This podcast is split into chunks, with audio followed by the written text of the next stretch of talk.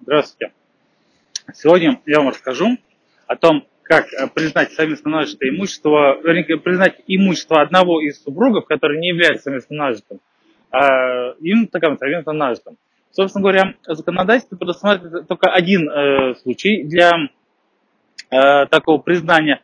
Это когда э, в период брака э, у этого имущества произошло существенное улучшение за счет общего имущества супругов. Значит, какие здесь нюансы? Во-первых, это делается только судом.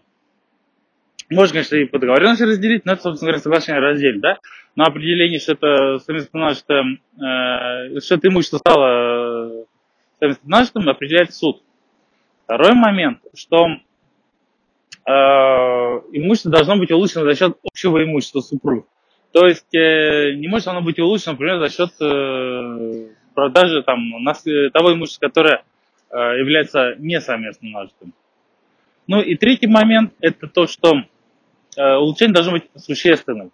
То есть э, перепланировка, капитальный ремонт, то есть очень существенное улучшение, которое существенно увеличивает стоимость твоего имущества. Э, то есть нельзя, например, э, текущий ремонт признать существенным улучшением. Э, ну и что еще следует сказать, что суд может признать как эм, э, в, в равных долях общего это имущества, так и э, по э, иным долям, то есть не в равных долях, а, например, там 30%, процентов, да, то есть в зависимости от э, стоимости улучшения твоего имущества. А вот э, такие случаи, такие условия признания э, имущества, которое не э, относилось не относится изначально к э, совместно нажитому признанию, его совместно нажитым, да, то есть, чтобы второй супруг тоже в нем э, имел э, свою долю.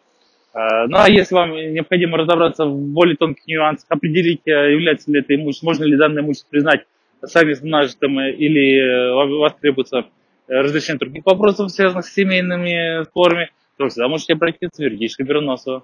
Всего доброго.